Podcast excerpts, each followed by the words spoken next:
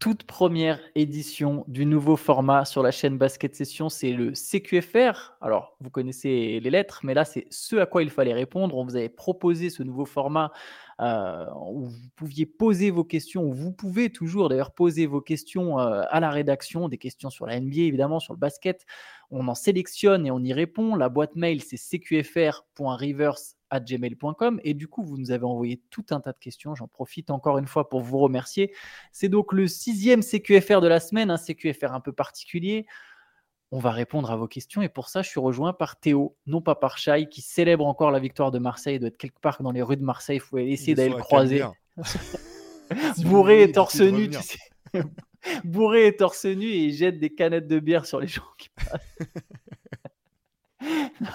mais donc pas de Chai, mais oui, Théo, Théo est présent. Théo qui sera notre voix off normalement quand Chai et moi seront là. Euh, tu poseras les questions en voix off, mais là, tu es avec moi pour y répondre. Bah, non, mais comme tu disais, euh, Antoine, je voudrais euh, commencer par, par, bah, par, vous remercier parce que vous avez été vraiment très très nombreux à nous envoyer des questions. On était un peu bluffés par euh, le retour. on voulait vous remercier aussi parce que souvent avec les questions, vous, avez joué un petit mot, un petit retour sur, sur les, les, voilà, les contenus qu'on vous propose depuis un petit moment maintenant, que ce soit en, en, formule audio ou vidéo. Donc merci pour tout ça. On ne pourra malheureusement pas poser toutes les questions, répondre à toutes les questions. N'hésitez pas à en poser les semaines qui suivent. Il y a bien un moment, c'est sûr, ça va tomber sur vous. C'est simplement, il y a tellement de questions qu'on voilà, on pourra pas répondre à tout le monde. Mais en tout cas, merci encore euh, bah, d'avoir lancé les choses et on espère qu'on va être à la hauteur pour cette première. Euh, notamment moi, les prochaines semaines sera plus simple. C'est juste moi qui poserai les questions. Ça sera à Antoine de se débrouiller avec. Ah, attends, toi, tu as eu les questions à l'avance. Hein. Moi là, j'arrive au, juste au talent, hein, au contrôle. J'ai potassé toute la nuit. J'ai des cernes pas possibles. Attention, Antoine, stylo euh, dans la main, on pose les téléphones portables. Allez, première question, euh, signé Jules. Euh, pas, pas, le Marseillais a priori. Donc, écoute, alors, question vraiment que j'ai trouvé hyper intéressante. Considérez-vous toujours l'échange Sabonis-Aliborton comme un win-win trade? Je pense qu'il faut mettre une notion de, de durée pour, pour, pour le juger je dirais que sur là, à l'instant, euh, tu peux que dire que c'est win-win. Tu peux pas. C'est-à-dire, bon, quand le trade s'est fait, juste un peu de recontextualisation, pourquoi je me suis embarqué sur, sur ce mot, mais euh, tout de suite on s'est dit mais qu'est-ce qu'ils font les Kings euh, Ils nous font encore une dinguerie. comment tu peux lâcher un jeune joueur aussi prometteur qui a envie de jouer pour ta franchise, qui peut changer la culture de ta franchise? Je parle évidemment de Tyrese Halliburton. Donc du coup, sur le coup, on se disait quand même que les Kings avaient fait une connerie. Euh, ils nous ont donné tort. Ils ont, ils ont retrouvé les playoffs après, je sais plus, 16 ans, je crois, 16 ans d'absence. Donc je dirais qu'aujourd'hui, quand même, Sabonis, c'est quand même un, pilier de, de, cette équipe des Kings et du coup, ça donne un win-win trade.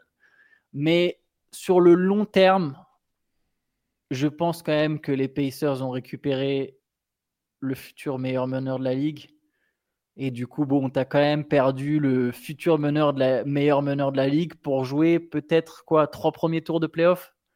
C'est un peu dur, tu vois. Peut-être que les Kings passeront un tour, mais je ne vois pas cette équipe des Kings faire mieux qu'un deuxième tour. Je ne vois pas un trade dans l'immédiat qui renforcerait les Kings au point d'en faire un favori au titre.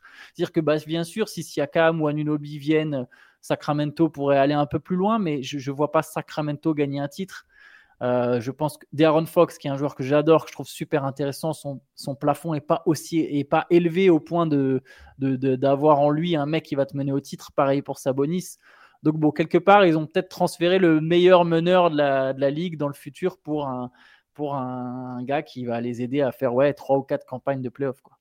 Bah écoute, non, bah je suis, je suis, je suis d'accord avec toi sur l'essentiel. Effectivement, la temporalité, tu as, vraiment raison de le dire. C'est vrai que sur le moment, je pensais même pas qu'à court terme, c'était euh, un win-win trade. Euh, JJ Reddick avait même parlé de faute professionnelle euh, pour le trade de, de, de Tyrese Halliburton. derrière, bravo aux Kings, vraiment, qui ont fait plaisir. Moi, c'était aussi lié au fait que je pensais, j'avais beaucoup de doutes sur D'Aaron Fox. Euh, voilà, qui m'a qui m'a donné tort clairement. C'est un, un, super joueur. Comme toi, je pense pas que son plafond soit aussi haut peut-être que celui de, de Tyrese Halliburton. Donc sur la, sur la longueur, je pense que les Pacers en sortent, en sortent gagnants. Par contre, c'est vrai que les Kings étaient nuls depuis tellement longtemps que finalement, même si c'était un trade à court terme, euh, j'ai du mal à leur donner tort avec le, avec le recul. Ils ont fait les playoffs, ils ont une belle équipe, ils ont... Alors, Saboni, c'est peut-être pas dans la même fenêtre euh, en termes d'âge, de, classe d'âge que, leurs meilleurs éléments par ailleurs, mais ça a vraiment reboosté toute leur équipe, toute leur franchise. Donc, j'ai envie de dire que d'un point de vue positionnement et importance dans la ligue, c'est bah, les Kings s'en sortent bien. Euh, voilà, je pense pas qu'ils aient l'ossature pour être des prétendants au titre en l'état, mais déjà ils, ont retrouvé les playoffs. C'est une équipe qui est pas facile à jouer, qui fait plaisir, qui, a certainement chopé des nouveaux fans un peu partout autour de la planète. Donc euh, moi je reviens aussi, j'étais comme toi au moment du trade, euh, complètement halluciné de voir cet échange. C'est quand même un bon trade pour les Kings, je pense. Ouais, je suis d'accord avec toi. Allez, je te propose d'enchaîner. Vous avez été nombreux à, nous poser des questions sur les Warriors. Donc euh, voilà, je vais euh, donc euh, par exemple il y a Youssef, Arthur, Jules dont on a posé la première question, Chris, Jackie Channel et d'autres. Vous nous avez posé des questions sur sur les Warriors. J'ai décidé de les regrouper un petit peu. Et voilà, il y, a une question, je pense, qui, qui représentait un petit peu toutes vos interrogations c'est euh, que j'ai pas. Si, je l'ai pas. J'arrivais pas à la retrouver. Voilà, donc je vous la lis. Donc c'est la question formulée par, par Chris. Euh, avec euh, l'irrégularité de Clay Thompson, la condition physique douteuse d'Andrew Wiggins, l'attitude honteuse tout en, en majuscule inadmissible de Draymond Green, les très mauvais choix de Steve Kerr, peut-on dire que la dynastie Warriors vit ses derniers moments? C'est cette question sur est-ce qu'on est en train de voir les derniers moments de la dynastie ou est-ce que bah, finalement c'est une mauvaise passe ou une passe euh, compliquée pour les Warriors et qui peuvent rebondir? Je ne sais pas ce que tu en penses toi, Antoine. C'est une très très très bonne question. Euh, je ne sais pas si on a encore la réponse, mais j'ai des, j'ai, des, j'ai bien sûr un avis sur le sujet. Euh, je pense que en fait, tant que tu as Stephen Curry, je vais d'abord répondre à la question, après je vais dériver le sujet, mais tant que tu as Stephen Curry à ce niveau de jeu, c'est toujours un des cinq meilleurs joueurs de la ligue. Euh, il est peut-être même plus fort qu'il ne l'a jamais été, peut-être même plus fort que lors de sa saison MVP euh, à l'unanimité. Alors évidemment, dans un, c'est toujours le même basketteur, mais avec des, des forces un peu, enfin, il a toujours les mêmes forces. Pardon, je me je m'auto-corrige, mais il y a des aspects qui diffèrent un peu. Tu sens qu'il est plus expérimenté, bah, c'est logique. Hein. 2016, c'était il, y a, il 7 ans maintenant. Euh, mais je, serais d'avis de dire que le meilleur Stephen Curry, c'est le Stephen Curry d'aujourd'hui. Et en fait, tant que tu as un joueur aussi fort, t'es pas loin de. C'est un des cinq meilleurs joueurs de la planète, théoriquement, tu, peux jouer le titre. Donc je pense que la dynastie des Warriors, elle n'est pas complètement, elle n'est pas terminée parce qu'il y a toujours Stephen Curry. Et tant que, et tant qu'il y aura Stephen Curry, la fenêtre, elle sera pas complètement fermée mais je ne sais pas si elle est vraiment ouverte non plus, tu vois, pour continuer sur cette espèce de métaphore sur la fenêtre. J'ai l'impression qu'il manque à Golden State pour vraiment jouer le titre. Ça a été d'ailleurs mon pronostic en début de saison, même si j'avais quand même, je, je m'en éloigne un peu en disant j'avais quand même fait essayer d'être provocateur aussi un petit peu et de jouer sur un côté bold. Mais je trouve qu'il y a une très belle équipe. Il manque une deuxième star à côté de Stephen Curry. Et ça rejoint maintenant tout ce que tu as cité dans la question. Il y a l'irrégularité de Clay Thompson. Il y a Draymond Green qui, a tendance à péter des câbles. Il y a Andrew Wiggins qui est plus du tout au niveau qu'il était, qui était le sien quand les Warriors ont justement été champions et ça a été un facteur essentiel. Je me souviens qu'on le considérait comme le joueur le plus important. Euh, c'est toujours la star en fait, le joueur le plus important. Mais le, tu vois, on a on parlait de Chris Bosh au hit. Il y a toujours ce mec qui fait passer un cap. Et Wiggins en 2022, il fait passer un cap aux Warriors parce que lui-même il passe un cap.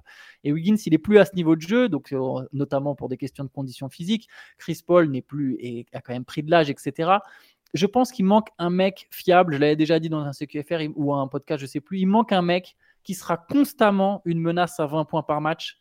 Parce que si tu as constamment un mec sur, euh, pour qui l'équipe d'en face est obligée de prévoir des schémas, tu vois, en mode ah ok, notre plan c'est pas juste stopper Stephen Curry parce qu'il y a aussi machin, comme ça a été à l'époque quand il y a Clay Thompson, genre oh, bah ouais, on est obligé de prévoir pour les deux. Là, je pense, euh, à mon avis, les équipes adverses, c'est ok, si on stoppe Curry, c'est bon quoi.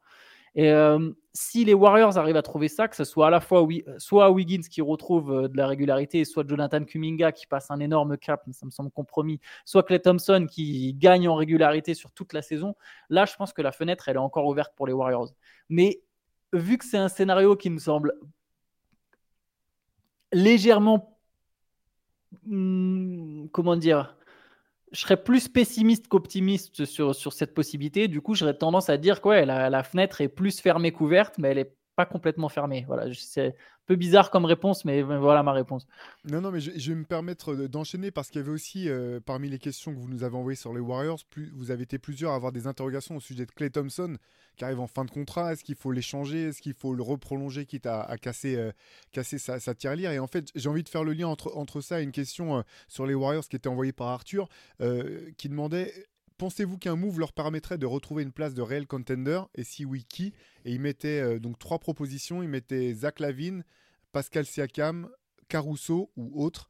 Euh, est-ce que, alors double question pour toi Antoine, euh, la situation contractuelle de Clay Thompson et s'il y avait un trade à faire, est-ce que tu verrais un joueur qui serait à même de s'imbriquer dans, le jeu des, des, Warriors et de leur redonner un coup de jus? Siakam, c'est tentant, mais. Ah, Siakam, c'est tentant. faut voir quelle est, la contrepartie, en fait. Qui tu lâches? Si, les Raptors sont effectivement prêts à, perdre Siakam contre, je sais pas, quelques pics et Kuminga, mais il faudrait lâcher un salaire en contrepartie. Il faudrait que je regarde en même temps les, les salaires. C'est Gary Payton, sans doute, non?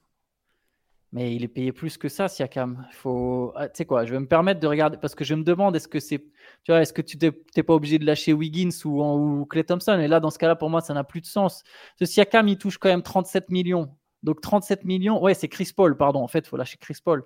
Chris Paul, Gary Payton. Tu vois, euh, Chris Paul, Gary Payton des pics contre Siakam, je le fais pas je le fais pas. Euh, Siakam, alors Paul est en fin de contrat, il est vieux, mais je le fais pas forcément. Je, trouve que Paul, ça marche plutôt bien. Je sais pas s'il y a un move qu'il a. Alors Zach Lavine, non, pas du tout. Mais j'ai l'impression que de toute façon, avec les salaires qui sont en place actuellement aux Warriors, il n'y a pas vraiment un move qui te fait. Euh, le seul move qui aurait pu, c'est si Embiid craque et en cours de saison avait demandé son trade. Euh, et de toute façon, je pense que c'est le seul genre de move que les, que les Warriors seront prêts à faire. Euh, la preuve, ils ont, ils ont passé déjà depuis un moment des opportunités de move. Hein, quand ils avaient ce deuxième pick euh, où ils ont pris James Wiseman, bon, bah, ça, a très mal marché pour eux, mais euh, il y avait des moves hein, à ce moment-là. Ils auraient pu tenter quelque chose. Je pense qu'ils essayeront pas de casser le Clay, Draymond, Steph en cours de saison. Ça me semble improbable. Donc je vois pas un move qui les rend contender cette saison, autre qu'une progression en interne de Clay Thompson qui deviendrait régulier, de Wiggins qui retrouverait un niveau de jeu. Je pense qu'il y a encore un monde où cette équipe elle peut gagner si, si Wiggins euh, est très percutant, que Thompson euh, fonctionne bien, etc. Maintenant, par contre, le move qu'il peut y avoir, c'est pendant l'intersaison.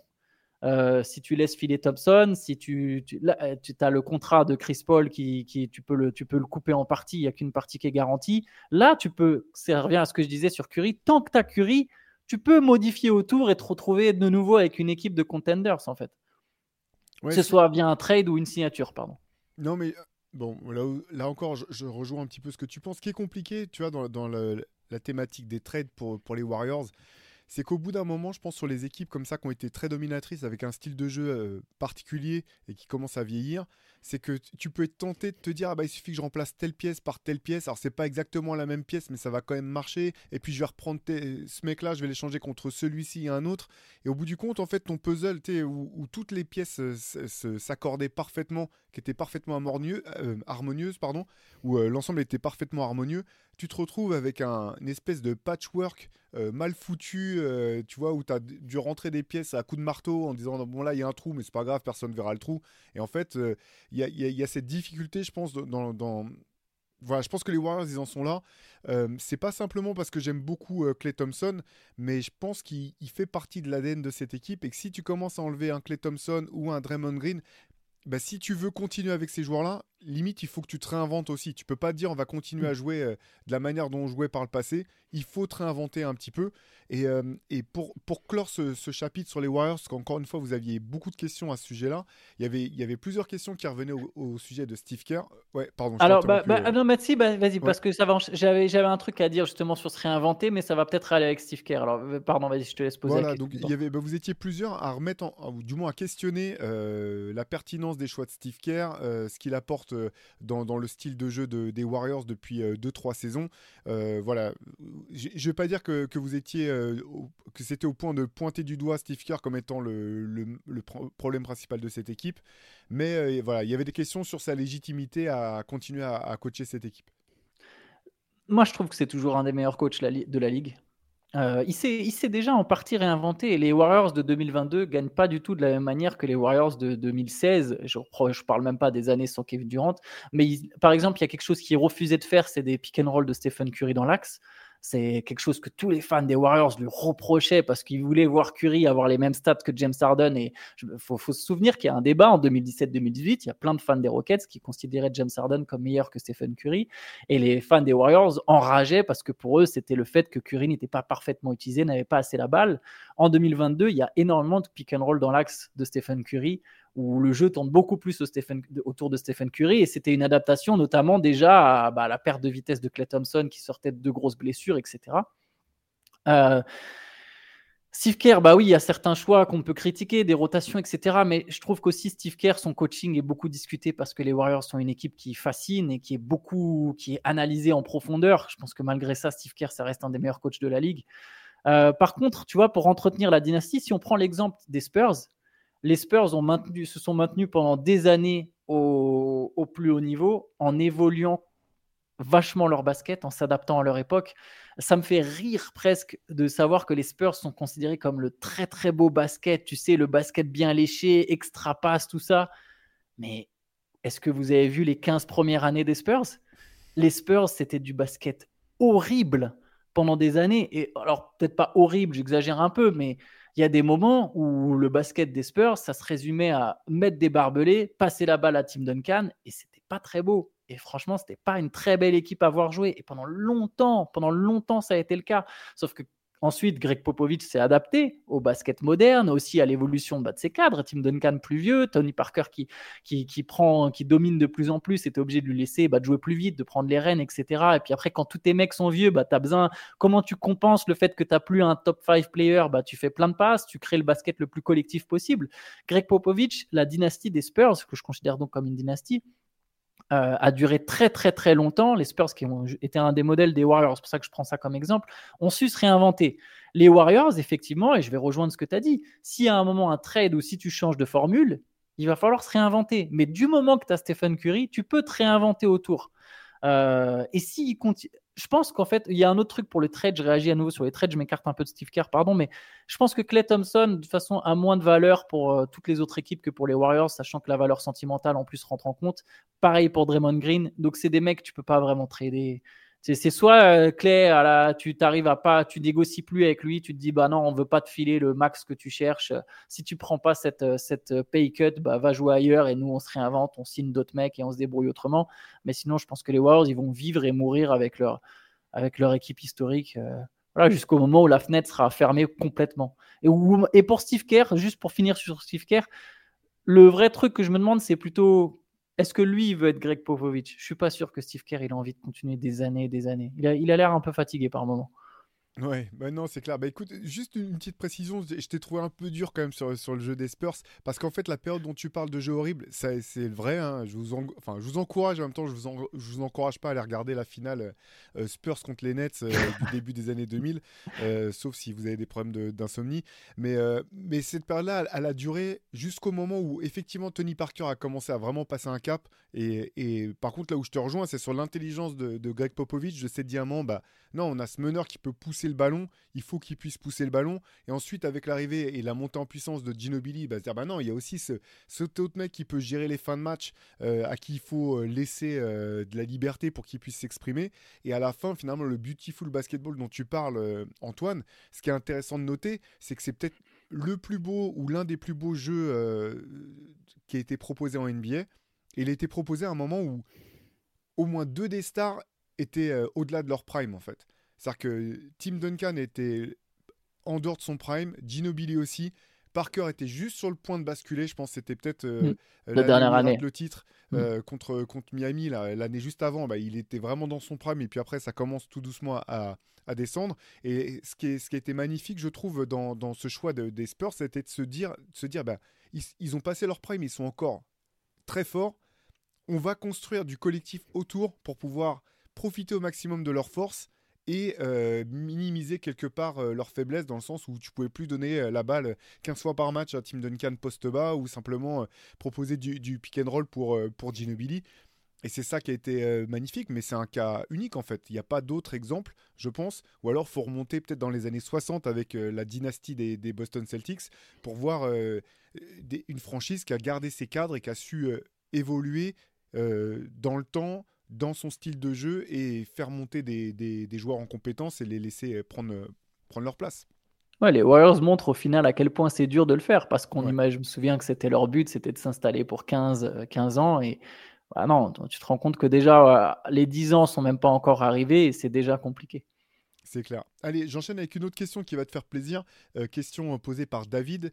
Alex Caruso ne serait-il pas l'arrière idéal pour jouer aux Bucks du côté de, aux côtés de Damien Lillard? Ah mais si, je valide, je survalide, je, je, fais même de la... C'est pas toi David, c'est pas toi qui as envoyé un mail en douce, c'est toi Dis-nous tout. Ah non, c'est pas moi, mais je rejoins l'avis de David. Euh, je fais même de la propagande pour. Je, euh, je pense que le GM des Bucks, il faut qu'il se speed là, de, boucler ce trade, ce serait parfait. Le mec, il défend, il peut jouer sans le ballon, il peut, il peut même prendre les responsabilités des fois, si tu veux, euh, de, de, la main et de la création, si tu as envie que Lillard il joue un peu off-ball pour le fatiguer, etc. Euh, c'est un défenseur coriace qui pourra prendre tous les meilleurs attaquants. Je pense que les Bucks ont intérêt. Milwaukee, c'est pas loin de Chicago, là, faut discrètement aller le prendre et, récupérer ça. Quoi.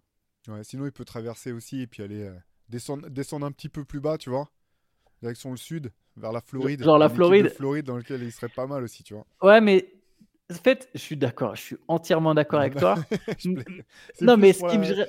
C'est plus, c'est plus pour la blague et parce qu'il collerait dans. Ah oui, il collerait l'ADN. Le jeu du, du 8, mais je sais pas si, euh, si le 8 aurait, aurait raison de sacrifier des éléments importants pour faire venir Caruso, c'est plus ça. En fait, ouais, je vois ce que tu veux dire, parce que tu peux te penser que le hit serait pas encore suffisamment près du titre. Euh, je sais pas si toi tu penses ça.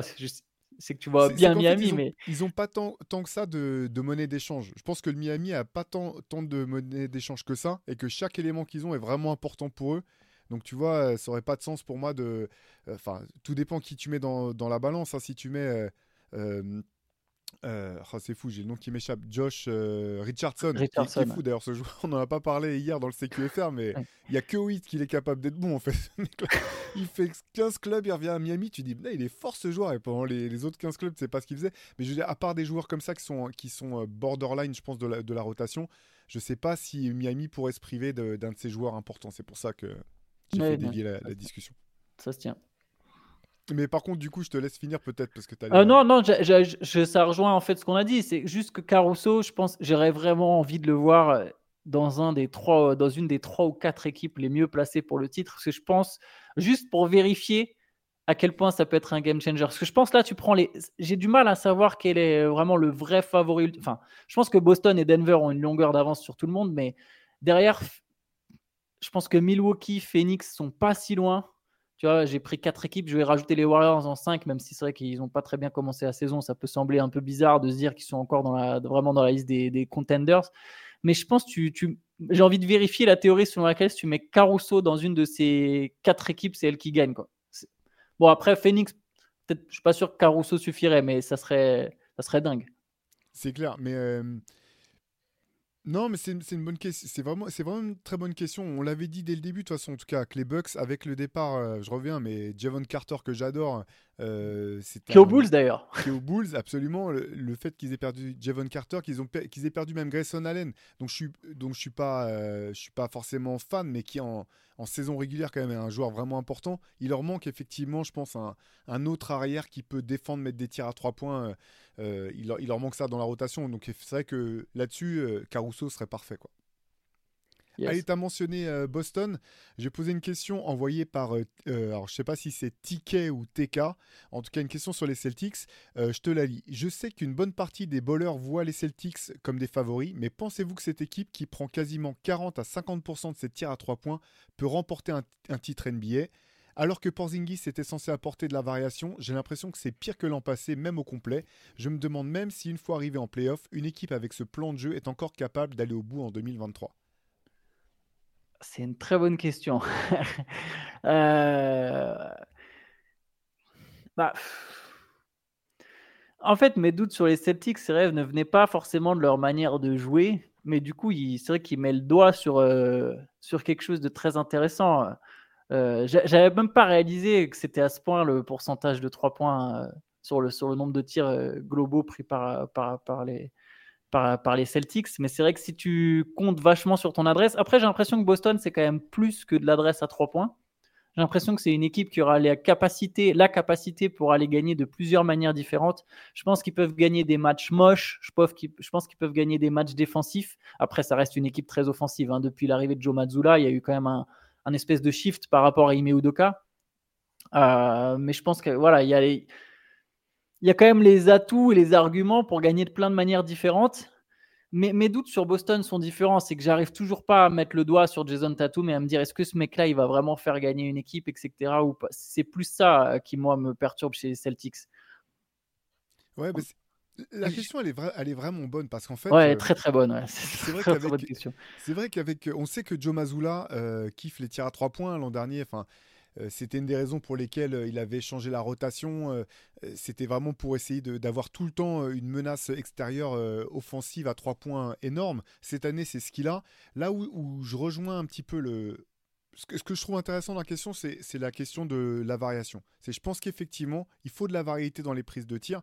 Et à deux reprises au moins l'an dernier, j'avais vu des images de Derek White qui drive, qui est au cercle, et qui ressort la balle pour un tir à trois points euh, d'un autre joueur, certes démarqué, c'est je pense que la variable, elle est vraiment là. C'est-à-dire que en jouant à 5 et quand, il joue avec 5 extérieurs, l'avantage c'est que tu as des couloirs vers le cercle qui sont ouverts.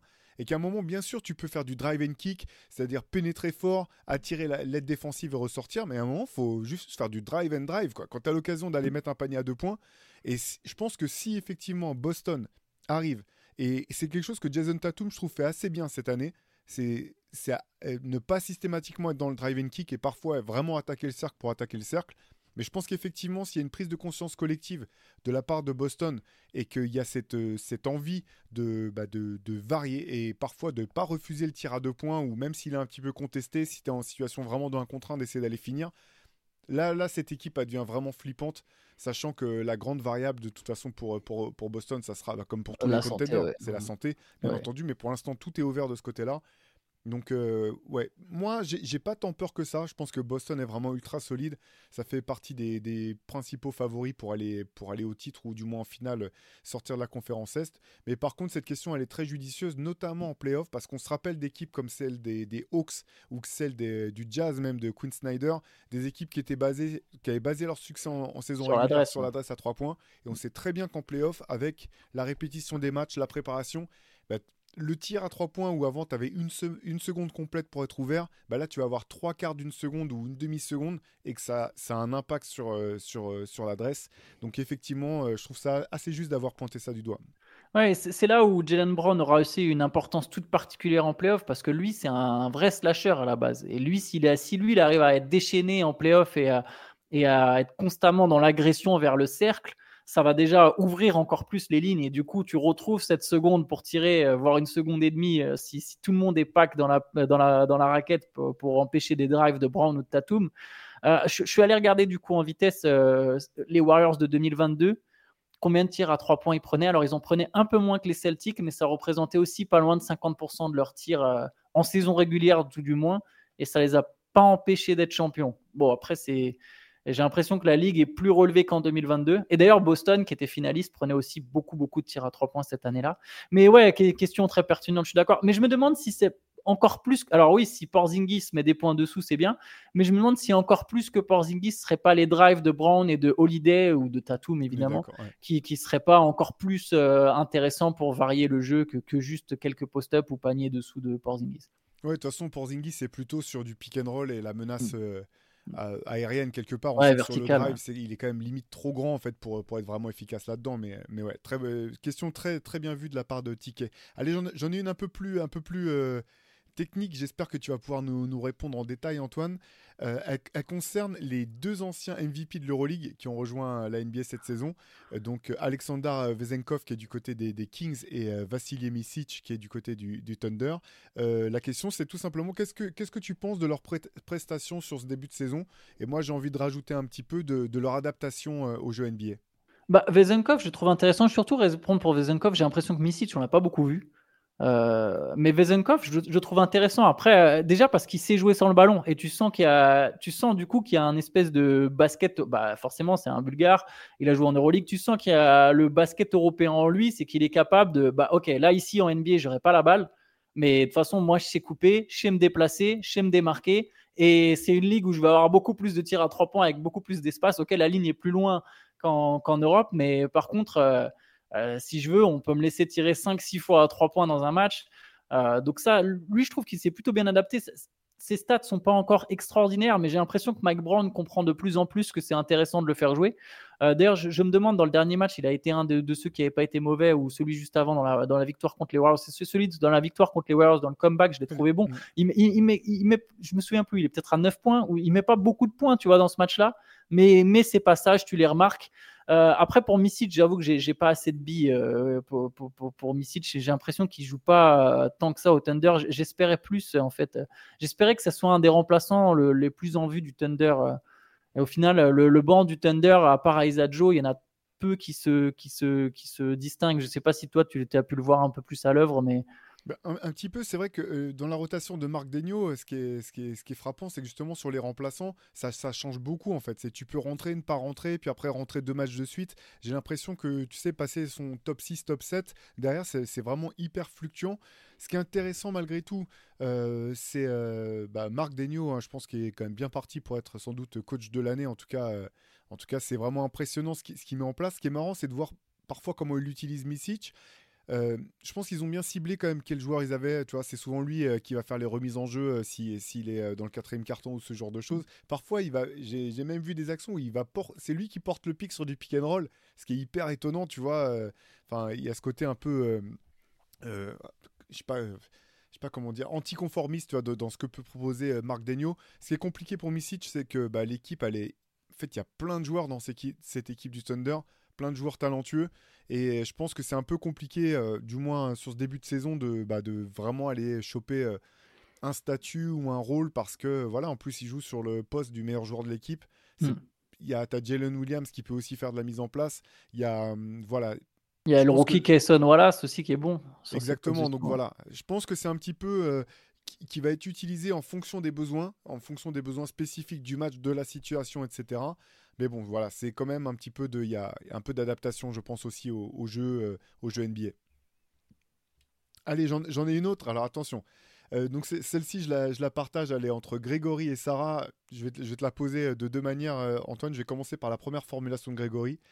selon vous, est-il possible, voire souhaitable, que tous, les joueurs, que tous les joueurs des Wizards, sauf Jordan Poole, demandent leur aide lors d'une conférence de presse en mode James Harden Ce serait magnifique. Ce serait le plus grand moment de la saison. Et je vais compléter avec la question de Sarah, qui est un peu plus sérieuse, mais j'ai adoré cette formulation de Grégory, big up. C'est euh, qui chez les Wizards peut ou doit avoir une discussion avec Jordan Poole pour qu'il réalise que son comportement est en train de desservir l'équipe? Ouh, c'est une bonne question. Tyus Jones. Tyus Jones, parce que c'est le meneur de jeu, parce qu'il a quand même une forme d'expérience, parce qu'il y a de la maturité dans son jeu. Donc, je sais pas, par définition, quand on a tendance à se dire, alors c'est pas toujours vrai, mais que la personnalité d'un joueur, c'est aussi la personnalité de l'homme qui est derrière ou de la femme, selon euh, pour la WNBA ou le basket féminin. Et du coup, j'ai tendance à me dire que Tyus Jones, c'est un mec mature, tu vois. Et je serais tenté de dire que ça peut être le leader de ce vestiaire. Mais la vérité, c'est que je suis pas dans le vestiaire, donc j'en suis pas, suis évidemment pas sûr. C'est juste mon premier instinct serait de répondre Tyus Jones. Je pense que Denis Avidia est pas loin de lui mettre une baffe. on a dû parler, Antoine. Euh, mais non, lui, lui, il en a marre. Je pense que Avidia, il est pas loin, mais je sais pas quelle portée ça aura. Du coup, j'aurais dit Tyus Jones. Et je pense que celui qui aurait le plus d'impact, mais je l'imagine pas le faire, ça aurait été Kyle Kuzma. Parce que c'est son pote. Parce que c'est son pote. Parce que je pense que Poul le respecte. C'est peut-être le seul mec où il se dit, ouais, lui, il est pas plus fort que moi, mais genre, euh, vas-y, on est dans la même catégorie, on est les stars de l'équipe, tu vois. Et genre Kuzma, bah, c'est lui qui score, c'est le, meilleur, le meilleur joueur. Donc je pense que Kyle Kuzma serait un impact si Kyle Kuzma, euh, demain, il allait voir Jordan Poole, il lui dit non, mais là, mec, on peut plus jouer comme ça, c'est plus possible. Le pire, c'est qu'à mon avis, un jour, Kuzma, tu vois, il, est capable de dire ah, franchement, il faudrait qu'on gagne des matchs, il faudrait qu'on fasse ça. Et Poole lui répond bah ouais, mec, t'as grave raison. Et que le match d'après, il, il, fasse exactement les mêmes trucs, quoi. Donc, euh, c'est compliqué. hein. Je vais donner un avis purement personnel qui est, qui est, basé sur aucune information. Mais Kuzma, pour moi, il a trop le look du gars qui, après la défaite, prend tout le monde dans le vestiaire en disant Ouais, allez les gars, ça suffit, maintenant faut qu'on partage la balle, faut qu'on joue ensemble, tout ça. Et dans le match d'après, qui va faire 2 sur 16 avec deux, deux passes décisives et 7 balles perdues. Je le... mais ceci dit, la question de Sarah, je trouve. Euh, ouais, elle, elle est importante. bien la, le, bah, le problème de, de Washington. C'est que effectivement, tu peux pas pointer du doigt. Hein, et ça, les anciens joueurs, alors c'est un peu leur marotte parfois de dire ouais, il faut des vétérans, il n'y a pas de vétérans. Maintenant, tous les vétérans se font dégager. Tu sens aussi qu'il y a un peu le côté ouais, j'aurais pu prendre un chèque. Ouais, je, je, voulais un, je voulais un boulot. Exactement. Mais là, mais dans le cas des Wizards, je trouve qu'il y a du vrai quand même. Il faut embaucher Jerry Stackhouse dans le staff. et là, je peux te dire que Jordan Poole, eh, il va regretter Draymond Green. Il va appeler Draymond, il va dire excuse-moi, je suis désolé, reprenez-moi, je jouerai mieux que Chris Paul. je pense qu'effectivement, la, la, la, technique de Jerry Stackhouse est plus précise encore que celle de, Draymond Green, donc euh, bon courage. plus puissante aussi. et encore une fois, un force et soutien aux fans des Wizards. On est avec vous, hein, vous n'êtes pas hein. seul. Euh, si vous connaissez un fan des Wizards, pareil, passez-lui un coup de téléphone de temps en temps quand même pour prendre des nouvelles. Assurez-vous que tout va bien. Laissez pas les ciseaux sortis, ce genre de choses. Allez, on enchaîne avec euh, une question de, euh, question de team. ma question est double. Alors là, pardon, je rigole déjà de la deuxième partie. La première partie, c'est à votre avis, quel coach sera sautera en premier cette saison? Et alors, est-ce que tu, je te laisse y répondre d'abord. Je réponds à celle-là d'abord ou je la double? Non, non, non. Ah, c'est pourquoi, pourquoi Billy Donovan? Non, ça, aurait été pas mal. Ça aurait été pas mal du tout, mais non, non, c'est pas ça. Euh, je pense Billy Donovan. Il y a un monde où ça peut être JB, JB Bickerstaff. Euh, attends, je réfléchis, je, réfléchis quand même. Je me, je me, fais la liste des équipes. Chance Billups, je sais que les fans des, des, Blazers réclament, mais je pense que ça arrivera pas tout de suite. De, le faire façon. Bah, voilà, exactement, ça sert à rien. Euh... Non, après, je vois pas. Je regarde à l'est. Euh, pareil, les Wizards, c'est rien. Non, ce sera Billy Donovan. Je cherche pas. Je pense que ça sera Billy Donovan parce que je pense qu'avant de tout casser, Carney Sovas va tester de se dire Attends, j'ai quand même des bons joueurs. On parlait de Caruso, on parlait de Javon Carter. On a déjà mentionné Zach Lavine, il y a Demar DeRozan, il y a Nikola Vucevic. Il y a quand même des bons joueurs à Chicago. C'est quand même dingue que cette équipe, elle soit pas très forte. Euh, je rappelle le bilan, euh, là, 6-14 au moment où on enregistre. Euh, c'est pas normal quand même pour Chicago, euh, même s'il y a eu une victoire hier contre Milwaukee. Je pense que Carnisovas va tenter, ok, je mets un autre coach et je vois sur un mois, est-ce qu'il trouve une solution pour faire jouer cette équipe et, voilà, et voir si on est capable d'aller jouer les playoffs. Et si ça marche toujours pas après un changement de coach, voilà, allez, on casse tout, on, éclate tout. Ouais, non, ben moi, j'aurais mis une pièce sur, sur Bickerstaff du côté des, des, Cavs parce que pareil là je pense qu'il y, y a, du talent et pour le coup la fenêtre elle est pas si grande que ça euh, on sait que le contrat de Donovan Mitchell est pas il, aurait, doit lui rester deux ans je crois sur son contrat quelque chose comme ça. Donc je pense qu'il y a plus urgence encore du côté de, des Cavs si vraiment ils veulent, ils veulent essayer de se servir de, la fenêtre. Et je te donne la deuxième partie de sa question quand même, la question de Tim, c'était est-ce que vous voyez Doc Rivers retrouver un poste de coach cette année? Il y avait un, avec un smiley qui, qui, se font la, qui se font la gueule, donc c'est... Je pense que Doc Rivers, il va pas retrouver un poste avant quelques années. Le temps que les gens oublient un petit peu, il va faire du très bon boulot. C'est un super consultant et très intéressant en tant que consultant. Il va faire du bon boulot en tant que consultant. Par contre, on sait qu'après, une fois que tu es étiqueté consultant, bizarrement, c'est difficile de revenir, tu vois. Alors, Mark Jackson, je pense pour d'autres raisons, mais je suis surpris que Jeff Van Gundy ait jamais retrouvé un poste. C'est quand même un mec, euh, tu avais envie de. Ah, tu envie qu'il coach, tu vois. Tu l'écoutais parler sur. Euh, sur, pendant les finales ou même les matchs, tu là en mode, mais mec, quelqu'un lui donne un poste, quoi. C'est pas normal que même son frère Stan, il ait retrouvé un poste, tu vois, et pas lui, tu vois. Mais, euh, mais non, je pense que Doc Rivers, ça va prendre quelques années. Peut-être à un moment, mais pas tout de suite. Après, pour, pour Van Gundy, juste une petite parenthèse, il y a un moment, c'est lui aussi qui avait refusé parce qu'il avait euh, voulu vraiment faire un break il voulait euh, profiter de, de, de, du fait d'être avec ses enfants sur la fin de leur scolarité, ce genre de choses. Donc je sais qu'il y, a des postes pour lesquels finalement il s'est désisté euh, lui-même. Et je sais aussi qu'il y a certains postes où il avait été annoncé comme potentiel euh, futur coach, alors que le coach adverse, le coach en place avait pas encore été avait pas encore été licencié et qu'il avait refusé même les entretiens avec, avec ces clubs-là en disant que c'était irrespectueux pour le, pour les, pour les entraîneurs de, de, laisser fuiter ce, ce, genre de choses. Allez, une autre question sur, au, sujet du Thunder, donc euh, on en parlait tout à l'heure. Euh, quel joueur, alors c'est une question d'Anthony, quel joueur doit viser OKC pour passer un cap, entre parenthèses devenir une top team, point d'interrogation, et derrière il propose Siakam, De Rosanne, ou alors pensez-vous qu'il vaut mieux les laisser se développer avant de ramener un gros joueur? Eh ben, je vais opter pour la deuxième solution. Je pense que si tu parles notamment de cette année, de toute façon, il n'y a aucun trade qui te fera être un contender, même si OKC est deuxième à l'ouest. Euh, il n'y a, a pas un trade euh, où je vois le Thunder d'un coup se mêler vraiment dans la course au titre.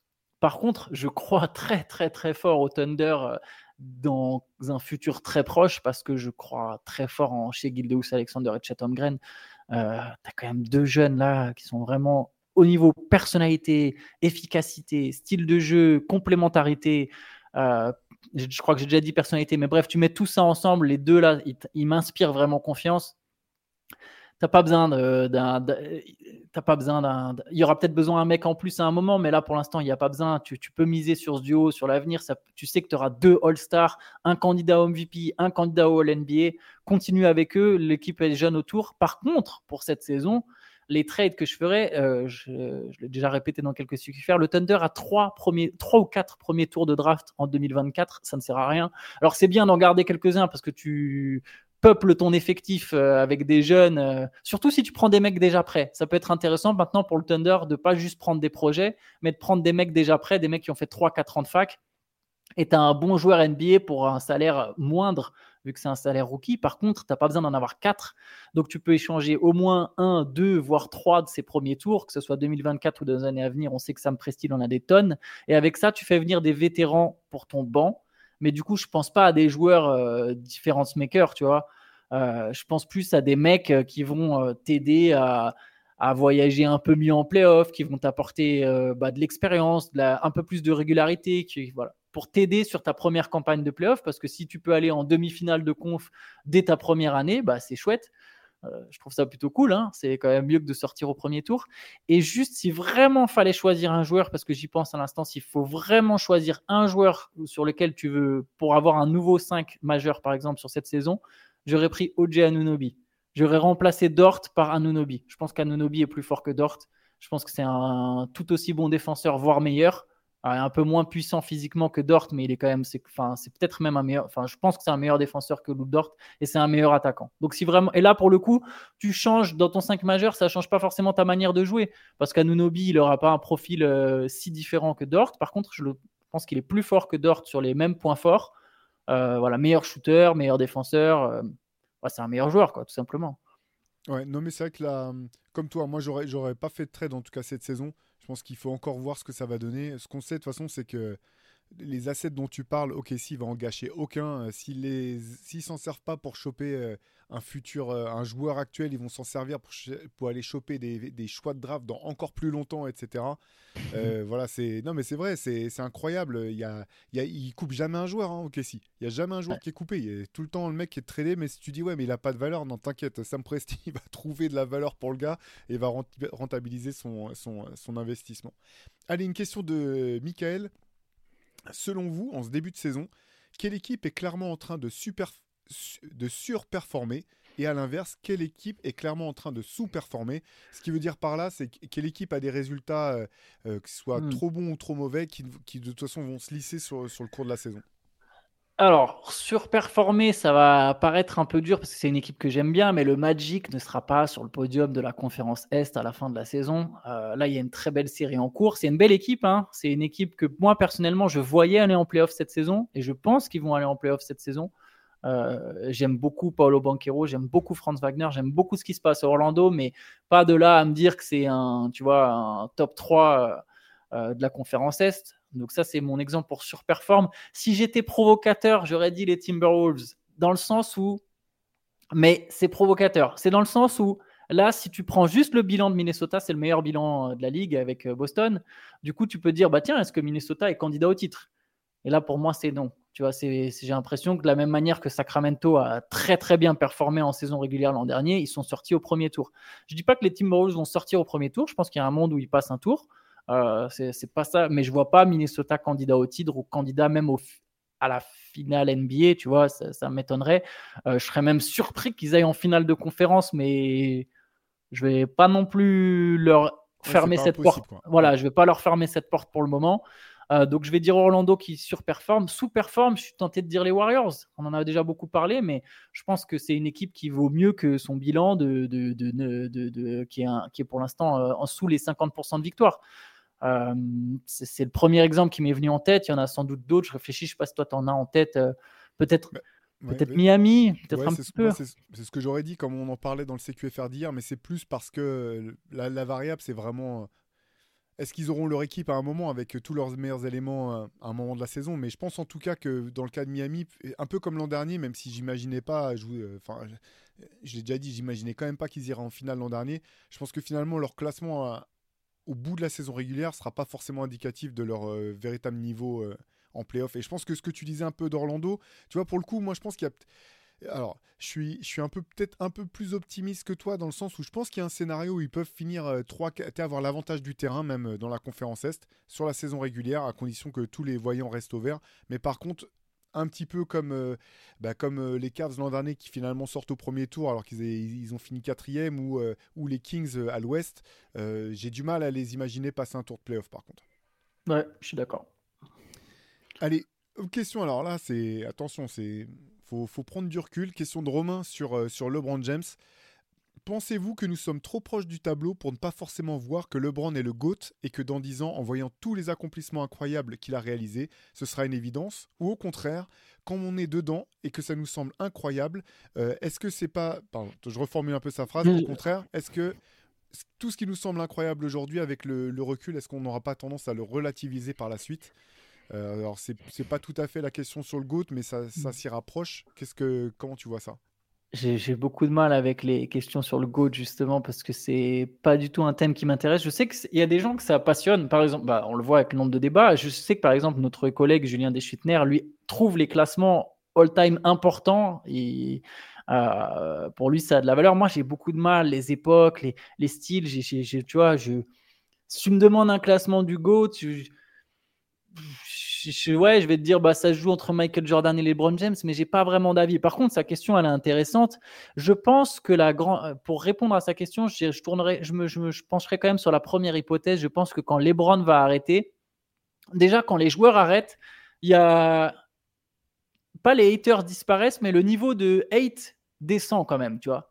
On commence à avoir du respect, genre ah, chapeau légende pour les anciens, etc. Il y a un petit côté. Euh, ouais, je t'ai détesté, mais euh, quelque part, dans le fond, c'est parce que je te kiffais un petit peu aussi. Tu vois, il y a, toujours une limite très fine entre l'amour et la haine. Euh, du coup, je pense que les LeBron James, ses performances et ses accomplissements seront quand même euh, dans le temps, notamment quand on se rendra compte que personne ne fait comme lui ou ne fait ce qu'il a fait, seront encore plus mis en avant.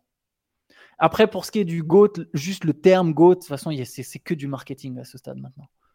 Ouais, non, comme toi, en fait, moi j'ai tendance, tu sais, ces questions-là, en fait, j'ai tendance à trouver la question, enfin, je parle pas de la question qui nous a été posée ce matin, mais euh, les questions autour du GOAT ou les classements, je trouve que les la... se poser la question, c'est intéressant, mais par contre, je suis moins intéressé par les réponses que par, la question. voilà. Mais euh, et je complète cette question sur LeBron avec une autre question que nous a posée Jean-Pierre.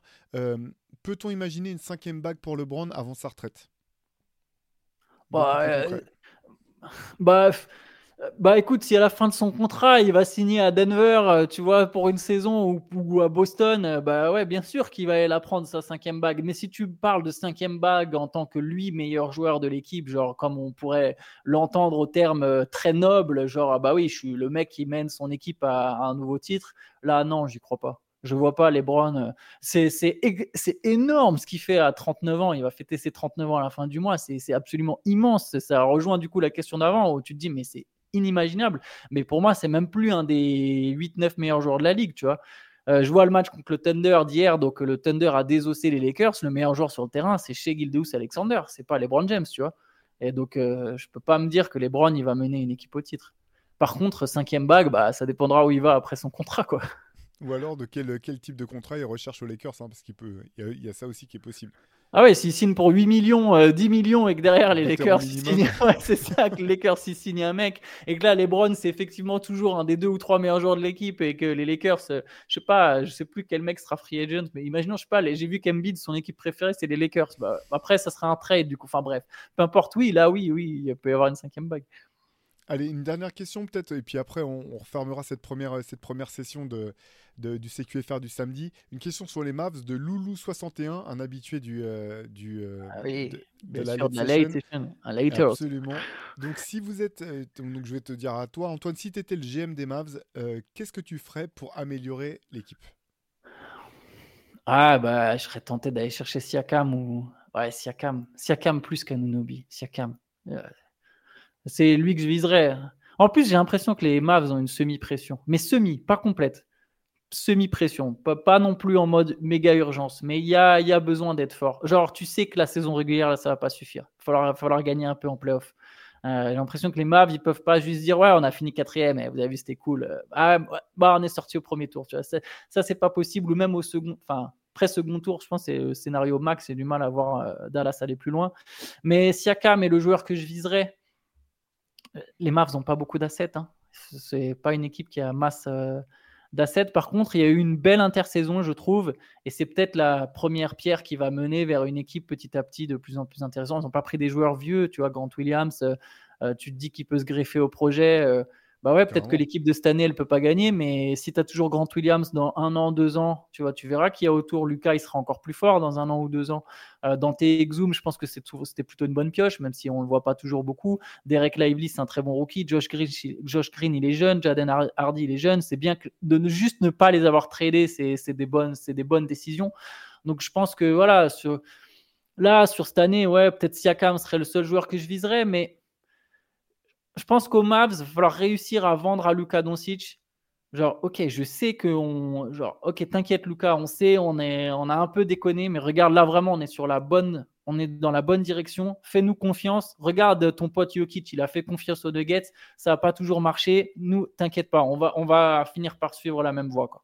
Ouais, ben, je trouve ta comparaison avec Denver hyper pertinente parce qu'en fait, dans, quand tu as, Doncic, je suis pas sûr que tu aies besoin d'un deuxième alpha euh, pour prendre un cliché. Euh, un, peu absurde, mais tu vois, que tu vraiment besoin d'une superstar de ce niveau-là. J'ai l'impression que finalement, ce qui leur manque, c'est peut-être effectivement une espèce de role player de luxe, comme un Aaron Gordon, tu vois, aux, Nuggets, où, euh, tout dépend comment on considère, euh, tu vois, le, des joueurs comme Michael Porter Jr. qui sont émergents. Est-ce que c'est une future star, une future superstar? Est-ce que c'est juste un super role player? Je sais pas. Mais j'ai l'impression que c'est effectivement là-dessus la, la la, comment dire, la variable d'adaptation. Alors peut-être que je suis dur avec Pascal Siakam quand je dis ça, hein. c'est, un joueur qui est All-Star, c'est plus qu'un, qu'un role-player de luxe certainement, mais, mais effectivement je suis pas sûr que tu aies besoin de, de tout chambouler ou de trop te, te, saigner pour faire venir absolument une star dans, dans cette équipe pour leur faire passer le dernier cap. Oui, ça dépend du prix, mais par contre, tu vois, pour Siakam, par contre, moi, je pense qu'il peut devenir un role player de luxe. Un peu, euh, je sais pas, je cherche un exemple. C'est dans son jeu un petit peu, tu vois. Voilà, exactement. Tu, tu, tu vois, alors Ford, à un moment, c'était un All-Star, c'était même le meilleur joueur des Hawks. Les Hawks qui font finale de conf, qui se font gifler par LeBron euh, à chaque fois, les pauvres. C'est pas les, il y a les Raptors après. On a il y a eu les, les, Raptors ont pris plus cher, mais, mais tu vois, les, Hawks à un moment, alors Ford était le meilleur joueur d'une équipe qui, est, qui, qui, terminait première ou dans des trois premiers de la saison régulière. Et puis c'est devenu un role player de luxe d'une équipe qui, qui gagne je pense que Siakam, il peut suivre une même une évolution similaire. Après, tu as raison, ça dépend du prix que tu payes. Quoi. Si tu payes trop cher, je pense que ça vaut pas le coup. Pourquoi se mettre une pression absolue quand tu sais qu'il y a quand même encore quelques années devant toi euh, les joueurs prennent de plus en plus le super max de toute manière, donc tu sais que même après leur premier contrat, il y a un deuxième contrat. Essaye de, essaye de montrer à, à Luca, voilà, si je suis le GM des Mavs, j'essaye de montrer à Luca que on est dans la bonne direction, même si au final les résultats en playoff ne viennent pas, on développe quelque chose qui va mener un jour au titre. Ça, c'est l'idée. Après, je sais pas si c'est vrai, mais c'est l'idée que j'essaierai de vendre à Luca. Bah, parfait Antoine, bravo pour euh, avoir répondu à toutes les questions, enfin du moins à toutes celles qu'on a pu poser. Merci encore hein, d'ailleurs de toutes les questions que vous nous avez envoyées. Euh, voilà, on, sera forcé de faire un tri, n'hésitez pas à envoyer d'autres. Euh, je rappelle l'adresse que tu as donnée en, début de podcast Antoine, donc c'est cqfr.rivers.gmail.com, on les regardera toutes, promis. Et puis bah, on, remet ça la semaine prochaine Antoine avec Yes, tout à fait. Puis je précise que certaines questions, voilà, si elles ne sont pas utilisées dans un, dans un, dans, un CQFR, elles seront peut-être dans carrément un sujet de podcast ou un sujet sur Twitch. On va peut-être se remettre euh, sur Twitch à essayer de, de, préparer des thèmes pour les émissions. Donc voilà, donc il y a certaines questions qui peuvent être citées à ce moment-là. J'essaierai de, On essaiera de, avec Shai de, de, nommer ceux qui ont posé la question, qui n'ont pas été retenus pour le CQFR, mais qu'on utilise ailleurs. Et d'ailleurs, en parlant de Twitch, hein, si des fois vous avez des questions, n'hésitez pas le mardi à 23h, vous pouvez venir les poser là aussi à ce moment-là. Super. Bah, bon week-end. Ouais, bah, ouais. ouais, bon week-end à tous. Ciao, ciao. Ciao.